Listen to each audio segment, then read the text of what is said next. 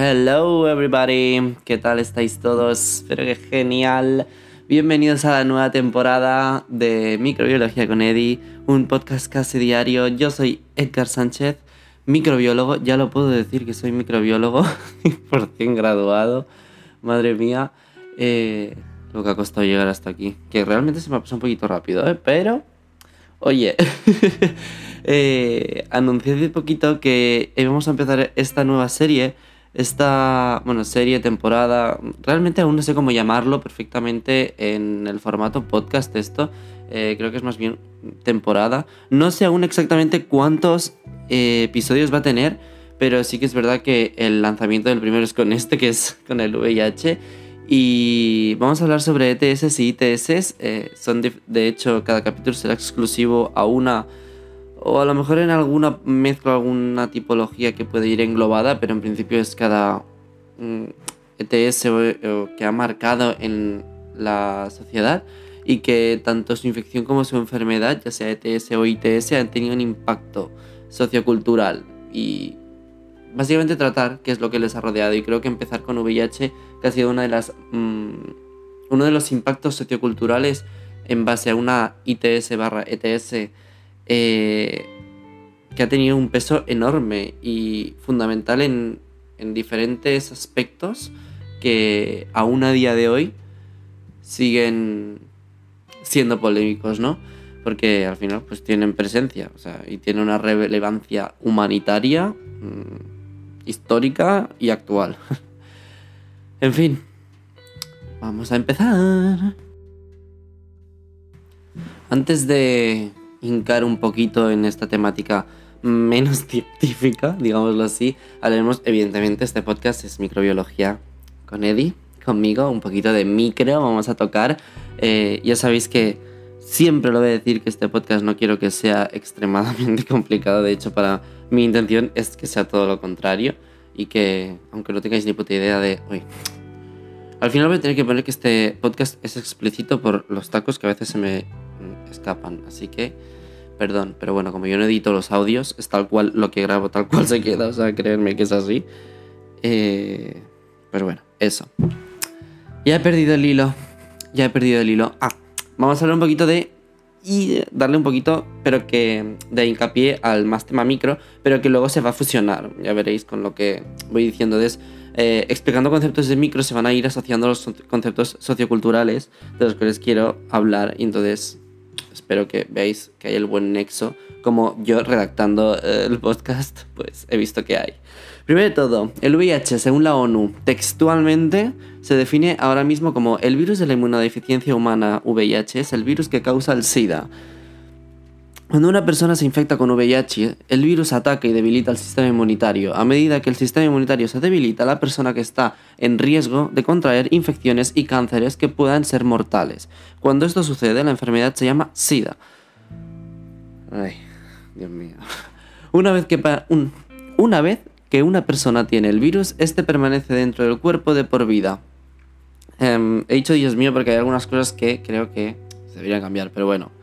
Eh, me he dado cuenta ahora y no es el momento para rectificarlos, pero bueno, si la ONU lo quiere definir así. No está mal, ¿eh? La definición, evidentemente no hay nada erróneo, solo que yo creo que podrían decirlo de otra manera. Pero bueno, aquí en esta definición que hacen, que de hecho he visto que en casi todos los sitios es bastante similar, em, veo que se refieren a que eh, una persona que desarrolla el SIDA, que ya es cuando el virus pasa a ser causante de enfermedad y hay una enfermedad ahí presente. Recordemos que cuando está, se dice que estás infectado por VIH, mm, aún no tienes la enfermedad, no tienes el SIDA, que ya hablaremos más tarde de eso. Pues bien, eh, cuando se desarrolla ya la enfermedad, eh, es evidentemente que hay un, mayor riesgo de infecciones, debido a que, bueno, eh, sabemos que es una enfermedad, es un virus que afecta debilitando el sistema inmunitario. De hecho, eh, para los que suene un poco, afecta a las células T4. Estas son, bueno, unas células especializadas de la, de la inmunidad que se, se, encargan de ser como las primeras en avisar a que al cuerpo, a decirle a todo el sistema inmune, oye, estemos alerta que aquí hay algo eh, de fuera que nos puede hacer daño, tenemos que eliminarlo. Y es como el inicio, ¿no? Son los T4, los helper Entonces, eh, el VIH ataca a esto y esto evidentemente pues, se ve eh, afectado y al final pues toda la cadena se ve afectada y por eso el riesgo de contraer infecciones que en, frente a patógenos externos pero que, en el día a día eh, muchos de ellos serían inocuos y de hecho lo son. O sea, gracias a la, a la gran evolución que hemos tenido nosotros al adquirir la, la, la inmunidad es, vamos, o sea, un mecanismo de defensa increíble. Por eso, mm, de ahí también vendrían los niños burbuja y tal, que es donde, pero bueno, eso es otra cosa que ya no es exclusivamente microbiológica que no vamos a tratar. Pero que también dicen, em, aparte de, eh, bueno, de riesgo de contraer infecciones, riesgo de contraer cáncer, y dices, mm, mucha gente a veces dice, ¿y el cáncer por qué tiene que ver en el VIH si es algo como, ¿no?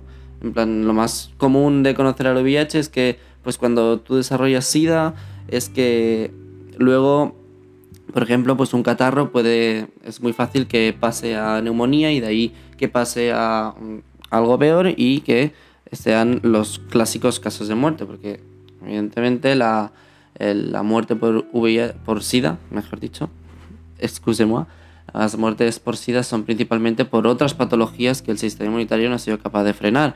Entonces, eh, no es el propio VIH el que te mata, sino es mm, la enfermedad que te da paso a que tú la tengas. No sé muy bien cómo explicarlo, pero bueno, creo que más o menos. Pero bueno, lo del cáncer, ¿qué tiene que ver aquí? Pues, ¿por qué hay más riesgo de contraerlo en este caso? Bien, pues el sistema inmunitario no únicamente se encarga de agentes infecciosos externos, pues también es capaz de, de detectar y eliminar células anómalas. El sistema inmune se encarga de muchísimas cosas.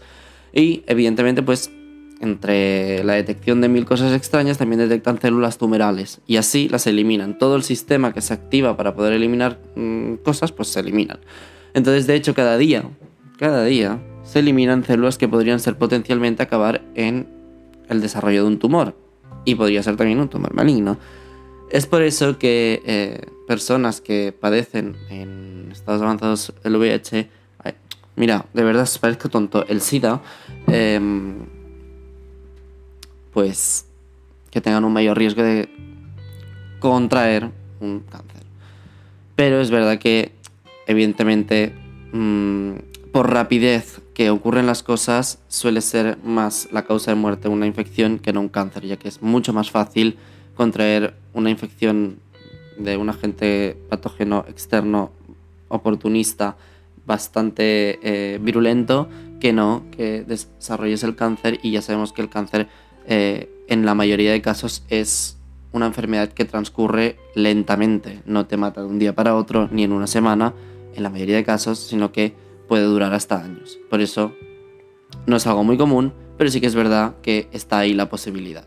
De ahí lo importante en tratarte.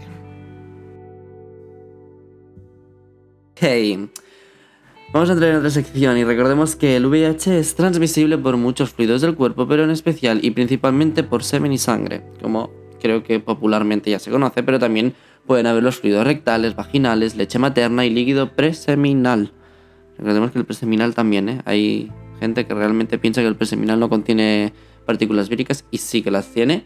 Eh, fuera de estos fluidos mencionados, eh, que son en su mayoría de índole sexual, no existe la posibilidad demostrable de que el virus sea transmitido de una persona a otra. Ni por sudor, ni por saliva o orina pueden ser vías de transmisión. Obviamente, el contacto físico entre personas tampoco. Es decir, porque toques a una persona seropositiva, no, no, no te va a contagiar. Es aquí donde ya encontramos uno de los motivos de discriminación social que han, que ha padecido hasta día de hoy las personas VIH positivas y que evidentemente y por desgracia, siguen teniendo que lidiar. Em, evidentemente no te vas a contagiar de VIH por besarte, por abrazar, por bailar, por dormir con una persona cero positiva. Es que no, no va a ocurrir. Y a día de hoy me da tanta lástima que sigan pensándolo.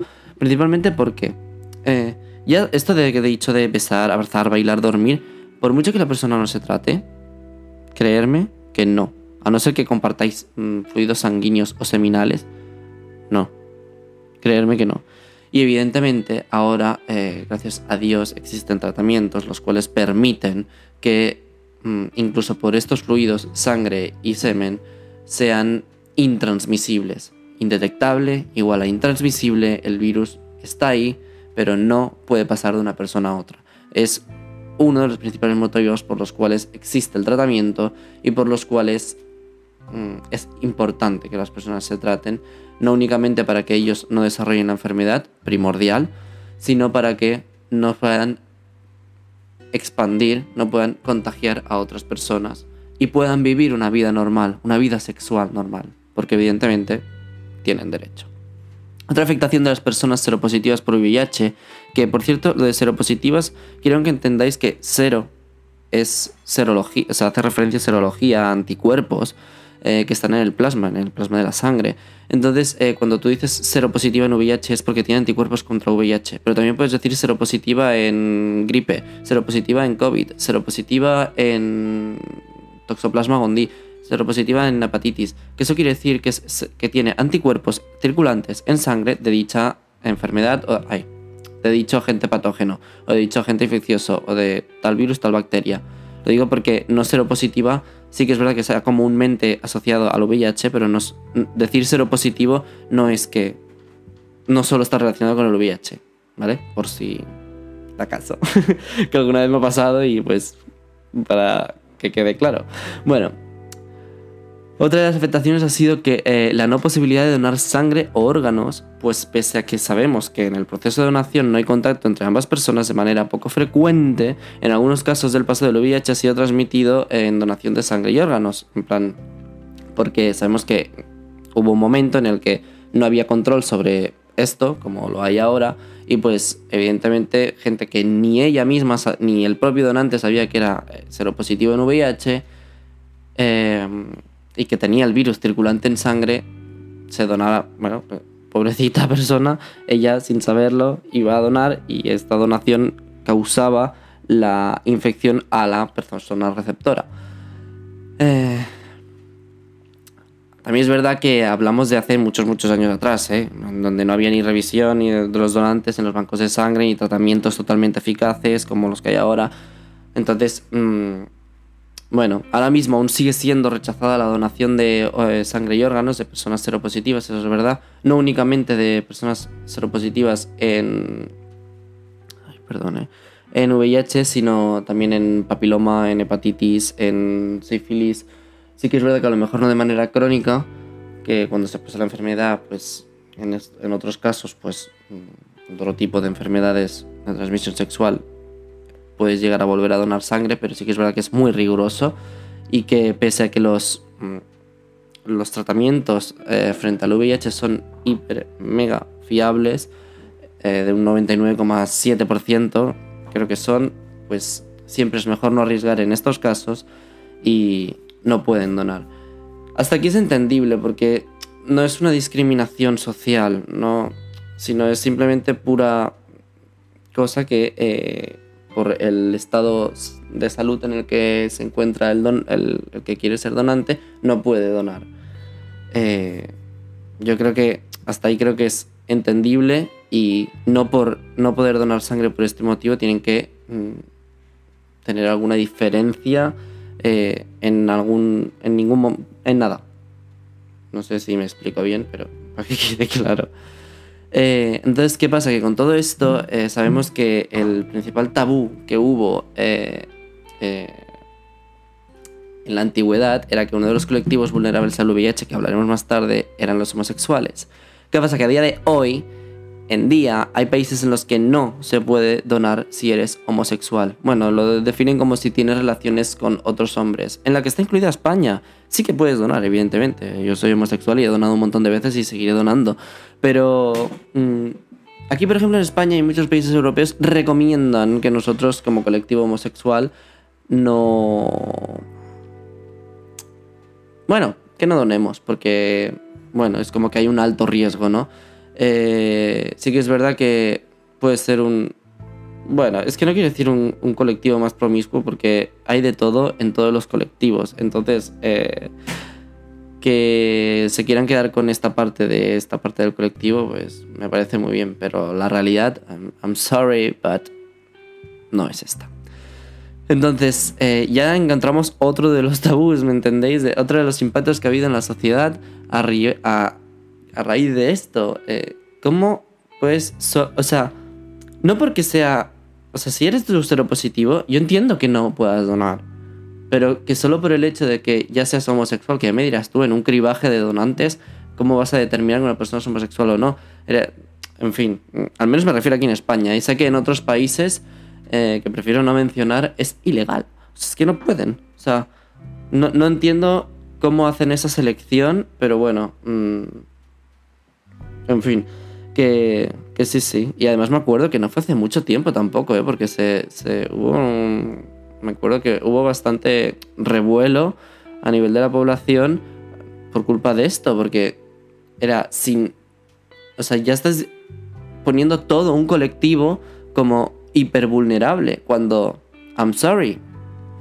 Dato actualmente y desde y de hecho datos que se han recuperado de hace más de la anterioridad ¿eh?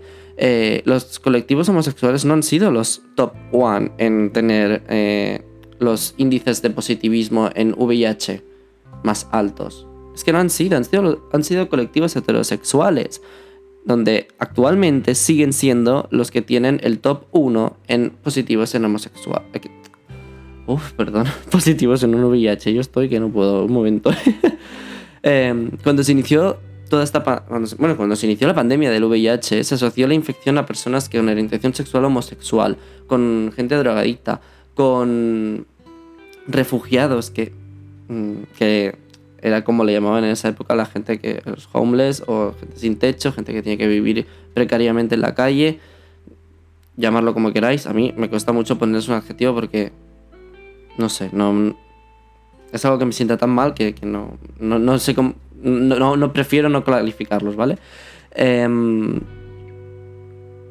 bueno, a estos colectivos. Ah, también los hemofílicos, que luego hablaremos un poquito de esto, que, que tiene tela. Pero. Claro, todo esto se, asoció a estos como los colectivos vulnerables y te quedabas. Bueno. Mm, en, ¿Por qué se asociaban a estos colectivos cuando o por ejemplo, ¿por qué se asociaban a los homosexuales? ¿O por qué se sigue asociando a, nivel de este tipo de donaciones a los homosexuales si eh, el mayor porcentaje de positivismo estaban en colectivos fuera del colectivo homosexual? Hmm. ¿Tendría algo que ver la religión, el continuo machaque a que esta comunidad, de, bueno, comunidad LGTB en sí, no tenía ningún tipo de rol permitido en la sociedad y era una manera fácil de eh, hacerlos llamar escoria, como que no pertenecen, como que no son gente buena, como que no, no sé, a, nivel también biológico y, yo pues como mm, persona científica, pues, bueno, como microbiólogo, vaya, y conozco bastante a nivel biológico el cuerpo humano, no entiendo eh, a quién se le podría pasar, siendo de la ciencia, que eh, hubiera alguna preferencia por el virus de infectar a una persona que fuera homosexual o una, en vez de una persona que fuera heterosexual. Es algo como... Mm, y... Pero bueno. Luego daremos eh, desarrollo a más cosas de estas. Pero bueno, también, por ejemplo, la muerte de personajes mega famosos, como por ejemplo Freddie Mercury en los 90. Eh, por evidentemente dicha enfermedad, creo que todos lo conocemos. Pobrecito mío, descanse en paz. Eh, creo aún más tabú entre la comunidad que aún hoy no hemos conseguido desmitificar. Pero bueno. Y por cierto, un fun fact, eh, el COVID y la asociación a la raza asiática, raza china, eh, pasa lo mismo. O sea, pero mm, quien lo asocie a que la gente de... Mm, ay, ahora no me acuerdo. No me acuerdo la primera la ciudad donde salieron los primeros casos. De Wuhan, perdón que eh, Wuhan tiene la culpa de eh, esta pandemia por COVID, eh, bueno, en fin, dejad de ser unos xenófobos y unos racistas. Please, porque no ayuda, no hace ningún bien a la humanidad. Thank you. Bueno, quitando este comentario, pasamos a otra sección. Haciendo un poquito hincapié en diferentes referencias bibliográficas, podríamos decirlo, sí. Yo no me he centrado en esta, pero la quiero recomendar porque me la han recomendado y porque creo que realmente sí que es una buena base para ya no saber eh, la historia de VIH tanto a nivel científico ni, ni, como a lo mejor yo os estoy dando detalles que la pueden dar igual, pero sí que a nivel sociocultural y todo lo que tiene historia trascendental en la sociedad en base al VIH es el libro y que posteriormente se hizo eh, película La herencia de, que lo mire, Matthew López. Mm, que, bueno, de hecho este libro me lo ha recomendado mi marido, mi novio. Pero bueno, que yo le doy la publi porque creo que, que, creo que es muy bueno y realmente yo tengo muchas ganas de leérmelo. No me lo he leído aún, pero mm, vaya, que si queréis saber en profundidad sobre el paso de la comunidad y la enfermedad debéis echarle un vistacillo. La trama, pues, así brevemente, es que, bueno, de, cuenta la historia de dos homosexuales en pareja que refleja súper bien desde la pandemia del VIH a principios de los 80 porque de hecho ahí empezó, sí, en los 80, cómo se trató, cómo se ve ahora, eh, haciendo hincapié en muchas referencias relacionadas con los hombres eh, que tenían relaciones con hombres de diferentes edades y de manera así como clandestina, cómo se vivía el ser homosexual en esa época, etcétera, etcétera. Y lo fácil, o sea, con este libro es fácil de imaginarte y meterte en la historia y que mm, es como una muy buena referencia, vaya. Yo creo que cuando me lo lea sabré hablar mejor del libro, pero aún no sé cómo más eh, recomendar. Sí que es verdad que hay la peli, pero por una de las pocas veces en mi vida, porque creo que solo lo he hecho con la Celestina, que me leí antes el libro que la peli, que ver la peli. Eh, voy a leerme antes el libro que ver la peli. Ahora, si algún baguete no quiere ver, eh, no quiere leerse el libro, pues que vea directamente la peli. Yo no os voy a juzgar. Entramos un poquito en historia del VIH, vamos por 20 y algo minutillos. Este podcast va a ser más largo, esta serie van a ser más largos, no son los podcasts de 10, 15 minutos, 19 en algún momento de antes. Mm, los quiero extender un poquito más también creo porque, porque hay más que contar y es mejor que nos entremos tranquilamente y se detalle, ¿no? Que no habla súper rápido, no sé, prefiero ir a mi ritmo. La verdad nunca pongo un límite de tiempo, pero más o menos me intento mover entre un rango. En fin, hablemos de la historia un poquito del VIH y sus hitos que han marcado la evolución de esta enfermedad.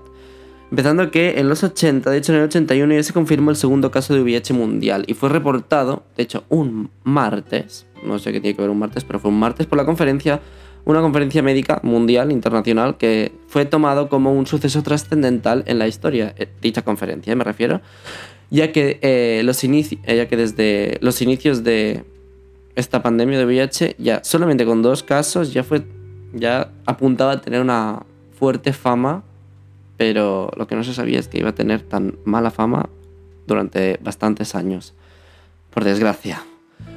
Pues bien, las portadas de los diarios en el 1981 eran prácticamente, como ahora se está hablando del COVID, pues en ese momento era hablando del VIH, pero como una especie de raro cáncer que afectaba a los homosexuales, pues eran los primeros casos en los que se estaban en pacientes homosexuales, como, en como por ejemplo los pacientes de Londres que se dieron una noticia mundial y que casualmente a aquellos pacientes se les otorgaba por parte de la iglesia como maricones que estaban siendo castigados por Dios y que esta pandemia venía para castigar a los que eran pecadores. Madre de Dios, en fin. De hecho, eh, quisieron ya desde el principio, como podéis ver, asociar a colectivos vulnerables dicha enfermedad, cosa que me parece bastante... Mm, no puedo decirlo aquí, lo que me parece, pero bueno, mm, yo no quiero echar balones a que la, la responsabilidad sea peso en la religión, pero no nos vamos a mentir que muchos de los tabús que nos seguimos arrastrando, la religión ha tenido un peso muy grande en ellos.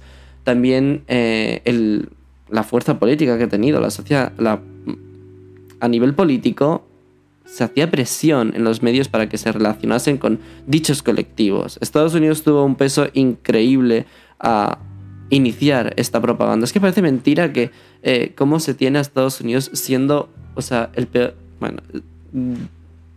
No sé, un país que al final no para de causar problemas y luego se lava las manos. O sea, mm, me gusta, ¿eh? Estados Unidos, tal, en plan, como cultura, como sus infraestructuras que tiene, sus ciudades, paisajes, eh, en sí, el terreno, ¿no? Pero como ideología estadounidense, oh my god. Espero que si algún día quiero ir a Estados Unidos por culpa de cosas así, no me cierren las puertas. Pero bueno, que... No sé. Lo creo yo es que cuando me estaba informando ahora para redactar este guion, estaba pensando, madre mía, eh, Estados Unidos, pero ¿qué, ¿qué le daba? O sea, en fin, no sé. A liberales que van, pero F. Y aún siguen siendo igual, ¿eh? En plan, es que no, no, no me sorprende para nada. Pero bueno, sigamos. 5 de junio de 1981, la organización estadounidense, otra vez, de vigilancia y prevención de las enfermedades, que es la CDC, que es mundialmente conocida, eh, informa sobre una forma rara de neumonía entre jóvenes homosexuales de California. Esta forma rara, si os acordáis, os he dicho que lo que causaba eh, la enfermedad era que de un constipado pasas a una neumonía muy rápido porque no tienes defensas, etc. etc, etc. Pues eso. eh, de hecho, esto se trata sobre la primera alerta de SIDA, aunque aún no se conocía como SIDA, pero... Eh, bueno, en ese momento se carecía de nombre, pero bueno, que, que era... Vamos a tratarlo así porque ya sabemos que se acaba llamando así. La CDC reportó posteriormente las mismas infecciones oportunistas, algo que hizo bien, porque sí que es verdad que eran infecciones oportunistas, pero... Eh, bueno, oportunistas porque no asociaron a que había un virus que estaba debilitando el sistema inmunitario, sino que pensaban en principio que había un virus que estaba afectando a nivel neumonía. Tipo, bueno, pues como el COVID ahora. Podría ser algo así. Lo que pasa es que el COVID sí que es de afectación pulmonar, luego sistémica, pero. Bueno, ya nos hemos entendido. Prosigo, perdón. Pues la CDC reportó. La CDC, o sea, era un, eh, como hemos dicho antes, eh, el centro la Organización Estadounidense de Vigilancia y Prevención de Enfermedades. Pues la, eh, la asoció entre consumidores de drogas inyectables a pacientes hemofílicos eh, que eran tratados con transfusiones de sangre, dejémoslo ahí, a haitanos residentes en Estados Unidos, a mm, refugiados de Haití, mm, bueno, vamos a dejarlo ahí, eh, y el colectivo homosexual. Estos eran los colectivos, los que acabo de decir, que se determinaron ya desde un inicio. No llevaban ni un año, llevaban meses que se había, no, se, no, se, había determinado el virus, no se sabía qué era lo que lo causaba, no se sabía nada, solo se sabía que era, estaba iniciándose algo que muy rápidamente estaba matando y no sabían ni cómo se propagaba, ni cómo funcionaba, ni si era un agente patógeno o no, si era algún lo que sea. Y ya ponían de vulnerabilidad y tampoco se sabía si era contagioso o no. En plan, me refiero a nivel... Eh, mira, vamos a hacer otra referencia al COVID, que fuera contagioso a nivel así, eh, eh, por el aire, sino no se sabía que era de transmisión vía sanguínea o vía seminal, por relaciones sexuales. Y ya se incriminó a diferentes colectivos única y exclusivamente porque eran los que estaban, o sea, estaban teniendo mayores casos. Evidentemente, si pensamos en cómo funciona el virus, pues eh, consumidores de drogas inyectables se a ver, si se pasan las agujas de uno al otro utilizando la misma inyección, el contacto entre sangre de los diferentes mm, consumidores, pues está ahí. Entonces es una transmisión fácil, rápida y eficaz, tristemente. También hemos de pensar que por esos años eh, el consumo de heroína se estaba disparando, por lo cual también ayudó. Hemofílicos, claro, recibían transfusiones de sangre, pero ¿En algún momento pensaron si esa transfusión de sangre, quién la había hecho? Porque claro, eh, solo asociaron que los hemofílicos eran vulnerables. ¿Por qué? Porque estaban recibiendo sangre, pero realmente ¿quién le estaba pasando eh, la infección? Ah. ¿Quién le estaba pasando la infección, esos no eran vulnerables. Cuando realmente ahora mismo podemos saber que sí que eran los causantes de ellos. Hmm. En fin. ¿Y los residentes en Haití? ¿Por qué? ¿Porque venían de un país pobre? Mm, no quería indagar muchísimo porque hay, hay temas eh, clasistas que ya mm, prefiero no tocar y que me parecen too much. Y lo que. Eh, ahora hablo de Estados Unidos porque fue Estados Unidos quien empezaba todo esto y, y otros países lo grabaron, ¿no? Cuando se fue expandiendo. Pero bueno, eh, mm, en fin. Antes de que se descubriera el virus en sí, ya se determinó la enfermedad, que se denominó SIDA, que era el síndrome de, síndrome de la inmunodeficiencia adquirida, que se nombró en 1982. Y los diarios de la época hablaban de un raro cáncer, otra vez, que afectaba a homosexuales, drogadictos, marginados sociales, es que tiene tela los periódicos, eh, y gente hemofílica. Siempre los hemofílicos pobrecitos han estado ahí sin, sin ser realmente un colectivo discriminado ¿no? por la sociedad, porque, bueno, al menos ahora que yo lo sepa, a ver si ahora me equivoco y sí que se les trataba así. Perdón, ¿eh? Si es así, creo que debería haberme informado, pero bueno.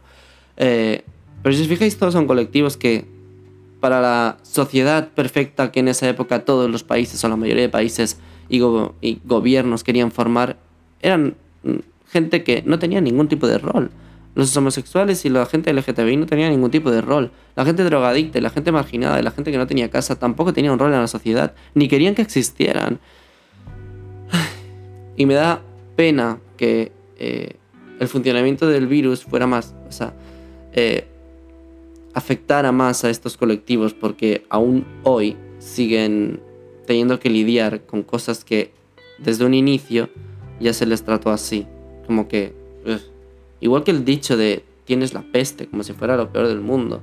Y, y el hablar de SIDA, cuando dices SIDA, a mí yo tengo como, no sé, asociado el SIDA como gente que ha utilizado como un insulto, como algo asqueroso, cuando no tiene nada de eso. O sea, al final, no sé, en fin, es que parece muy fuerte. Bueno, como sabemos, en el 83, porque como sabemos, que vamos a saber como si fuera algo común, pero bueno, por si no lo sabíais, el 20 de mayo de 1983, en París, eh, en el Instituto Pasteur, que Luis Pasteur era un microbiólogo importante, eh, se determinó que se el SIDA se trataba de una infección por un virus asociado al sistema linfoide que posteriormente se determinaría como virus de la inmunodeficiencia humana como ahora conocemos, VIH, y que este era capaz de desarrollar la enfermedad del síndrome de la inmunodeficiencia adquirida, que es el SIDA. Y así se fueron expandiendo las noticias por todo el mundo y los estadounidenses otra vez dijeron, ay, no, no, no, Europa siendo el primero en descubrir estas cosas, no girl. Y vino uno a decir que eh, el virus no era el que había dicho Pasteur, sino que era otro que... Mm, que otro virus, que, que sí que es verdad, que era al final otra variante del mismo virus, y diciendo que, bueno, que Pasteur estaba equivocado, que solo Estados Unidos tenía la razón. Al final, más tarde, se descubrió y se dijo que eran de la misma, vamos, que era el mismo virus, pero en diferentes cepas, básicamente. Ah, que por cierto, el VIH muta una barbaridad. En plan, si os preguntáis por qué han tardado tanto en sacar la vacuna, una, porque la financiación ha sido escasa. Dos, porque muta, bueno, em, es una barbaridad. O sea, cuesta un montón encontrarle algo estable a ese bicho. En fin, diarios cristianos, iglesias, charlas eh, religiosas y políticas, em, diferentes conferencias médicas. Es que me flipa esto, o sea, flipo, o sea. Pero bueno, viendo que en esa época también habían manicomios y psiquiátricos para gente homosexual, no, me extraña esto. Eh, decían y afirmaban que los homosexuales y los drogadictos eran eh, lo peor del país, que se necesitaban mascarillas. Es que aún no sabes cómo se transmite el virus y ya está. Bueno, en fin. Mascarillas si vas a estar en contacto cercano con gente vulnerable, que era simplemente eso, para la prevención de la infección de VIH. Me parece tan fuerte. O sea, madre mía, es que de hecho, bueno, ahora mismo yo la estoy viendo, hay una foto de un diario muy que era famoso en ese momento en Estados Unidos y que eh, asociaban el, el contagio del VIH a estar cerca de una persona homosexual. ¿Me estás vacilando? Pero bueno, también en ese momento pensaban que era una enfermedad, eh, la homosexualidad y la drogadicción era un castigo de Dios y varias cosas más. Así que tampoco me sorprende que pensaran tonterías así, la verdad. Pero si veis, todo lo que vamos diciendo son cosas que van arrastrando y cosas que hoy en día pueden hacer ciertos países que tienen cierto poder y que hemos estado mencionando y que Mm. Parece que tienen una manera de actuar bastante similar, ¿no? Y discriminatoria. A lo mejor no hacia los mismos colectivos, pero ahí están. Dejo ahí abierto la cosa. Siguiendo con historia, así un poquito rapidita, en el 85 muere la primera persona famosa públicamente, primera víctima mortal de esta enfermedad, que fue Rock Hudson. En el 87 sale el primer antirretroviral por Estados Unidos. Otra vez, aquí está. En los 90, en el 91 o en el 92, creo que fue en el 91, muere estrellas globales como Freddie Mercury. Descanse en paz, te lo vuelvo a decir. De verdad que yo, mira, es que ojalá pudiera haber ido a un concierto suyo porque fantasía, sinceramente. Aquí lo he dejado. En el 94 se elimina la, la, transmisión vertical, es decir, la de madres a hijos. Se sacan fármacos, se desarrollan fármacos que son capaces de, pues esto, cortar la transmisión vertical, pero aún no la horizontal, es decir, no pasa, el virus no pasaba por la placenta, pero sí que aún por sangre y por eh, semen se podían transmitir. Así que no es hasta el 96 cuando Truvada, que es de hecho el que aún se sigue utilizando, es un antirretroviral que permite la indetectabilidad y la intransmisibilidad. Voy a, intentar decirlo bien. Intransmisibilidad. Bueno, que no se podía transmitir de ninguna de las maneras. Con un 99,7%. Así que de puta madre. en 2002 aparecen los test rápidos, como los que conocemos ahora del, del, COVID, pues lo mismo. En 2007 sale la PrEP, 2012 hay el paciente Berlín y 2019 paciente Londres. De modo rápido, estos pacientes tenían leucemia y se les practicó una... En la, bueno, en la médula ósea es la que está afectada cuando tienes leucemia y en la médula ósea es donde reciben, donde se recae, donde reside el, el VIH.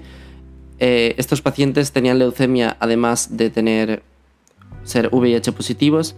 Al hacerse practicarse el trasplante de médula ósea a una médula ósea sana y evidentemente libre de VIH, acabaron de, bueno, sin, sin seguir ningún tipo de tratamientos, acabar con una carga viral cero.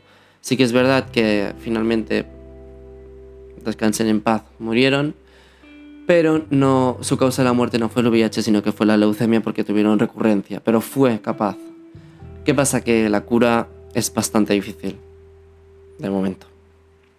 Vamos a hacer un resumen, ¿vale? De de artículos sociológicos que tratan sobre la sociología en España, ¿vale? Recordemos que en España llegó en el 83 eh, los primeros casos. Empezó en el 81 eh, a nivel mundial, pero en España llegó en el 83 el VIH. Y vamos a ver un poquito así. Eh, ¿Qué, ¿Qué pasa? Porque realmente no hay tantos estudios como pensamos sobre el problema social del SIDA en España. Pero bueno, los casos se diferencian entre seropositivos que portan el virus, como hemos dicho, personas con el SIDA y fallecidos a causa de diferentes enfermedades relacionadas con el SIDA. A principios de la década de los 90, España tiene ya más de 7.000 casos de SIDA, convirtiéndose en el tercer país de Europa con más casos. En la... Perdón, la verdad es que debería haber más agua. En la, década, en la década pasa luego a ser el segundo país europeo, es decir, conforme pasaban los años, aumentábamos de posiciones.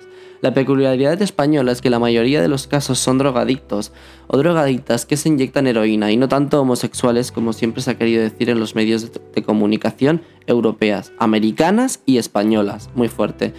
Hay también más casos de mujeres y niños que en, otros países. Se observa una asociación entre SIDA y desarrollo. Los casos se concentran en las zonas más desarrolladas, así como en el País Vasco, Cataluña y Madrid, aunque se ataca a las personas marginadas. El problema especialmente problemático es en las cárceles masculinas. Dado que actualmente no existe ninguna cura ni ninguna vacuna, la lucha contra el SIDA se centra en las medidas de prevención, análisis epidemiológico y estudio de los factores sociales. El análisis sociológico del SIDA es pues imprescindible, pese a que no se ha hecho, pero bueno. El presente artículo, bla bla bla bla bla bla. Os he leído eh, como sería el abstract, el resumen de un estudio sociológico que se hizo hace varios años de aquí de España y que trata, la verdad, mm, básicamente lo que hemos, mm, lo que os he ido sacando, porque es lo que mucha información la he sacado de ahí. Y es increíble como, bueno, todo otra vez vuelven a ser grupos que son vulnerables a ello.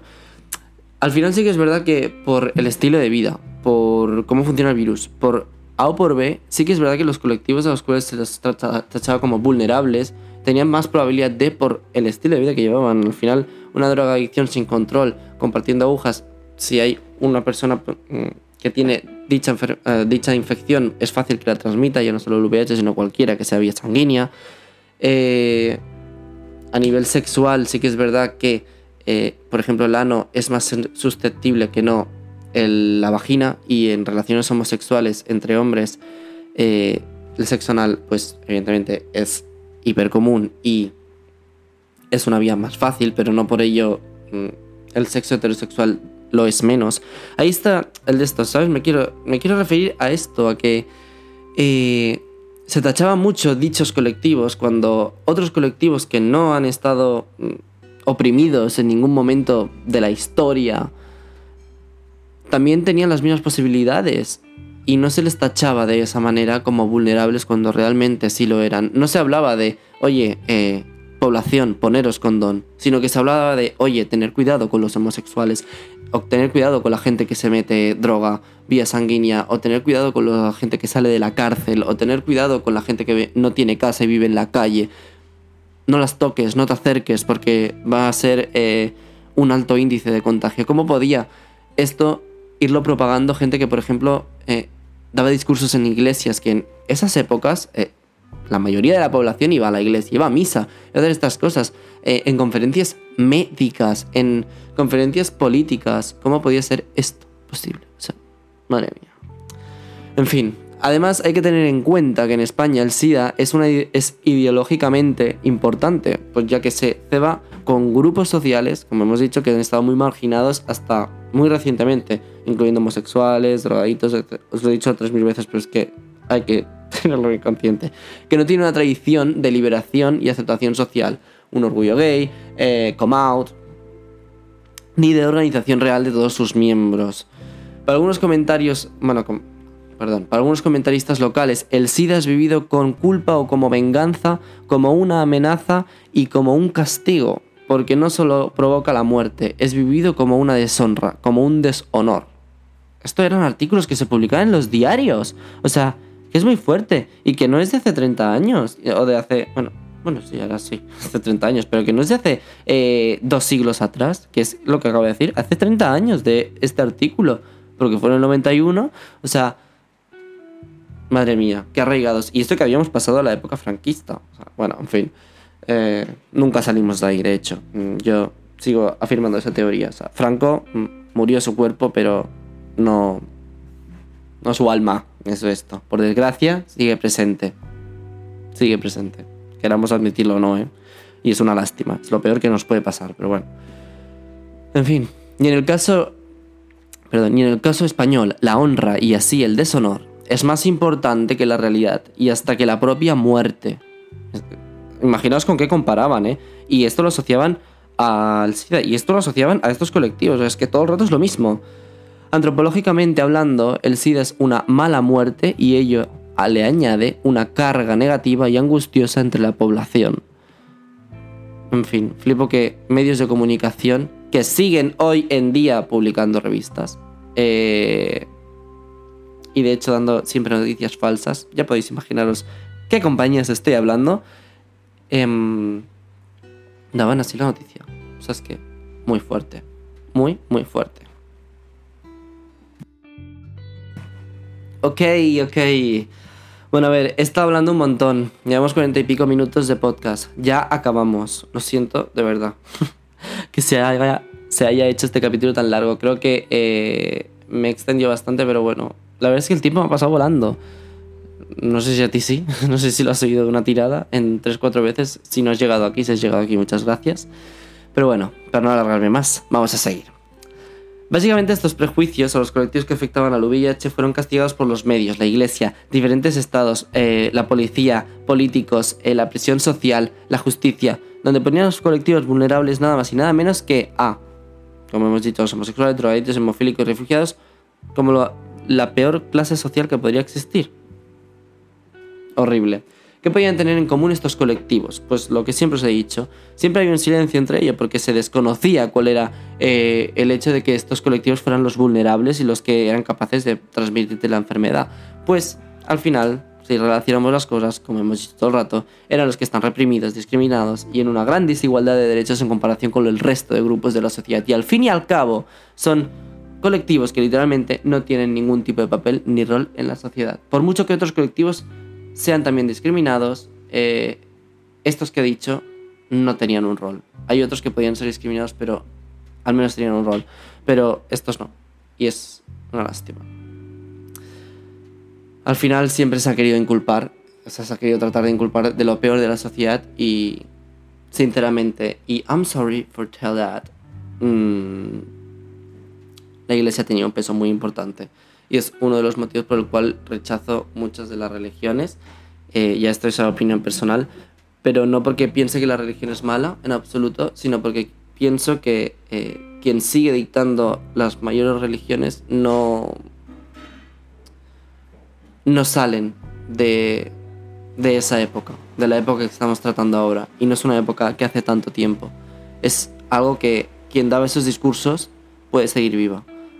¿Sabéis? Entonces, quien escribía esos artículos puede seguir viva. Eh, seguramente haya educado a gente, a nuevas generaciones que van a pensar igual. Y, al final eso es, es horrible porque no, no creo que sea justo para absolutamente nadie, eh, ya sea ser positivo o no, que solamente por una condición muy ajena a, a la enfermedad, porque es una enfermedad que afecta a todos, mm, bueno, pues te discriminan por ello. Y a raíz de que aún sigue presente todo este pensamiento, está cuando salieron las noticias de lo de donar sangre hace pocos años. Y no es broma, es que no es broma. ¿Qué es esto de que los homosexuales no podían donar sangre? ¿Me estás vacilando o qué? En plan, es que... En fin, hay que tomarse la risa a veces porque dices, madre mía. En fin. Madre mía. Bueno, bellos, bellas. Eh, me he alargado bastante en este podcast. No sabía eh, que iba a durar tanto. Yo lo preveía para media hora. Al final me he alargado un pelincito más. Creo que he hablado un poquito de todo. No sé si lo he acabado llevando bien, si he hecho una buena locución. No lo sé, la verdad, lo colgaré tal cual, sinceramente. Pero bueno, espero que no haya sido un tostonazo, porque puede ser que sí. Si has llegado hasta aquí, pues ok, thank you very much.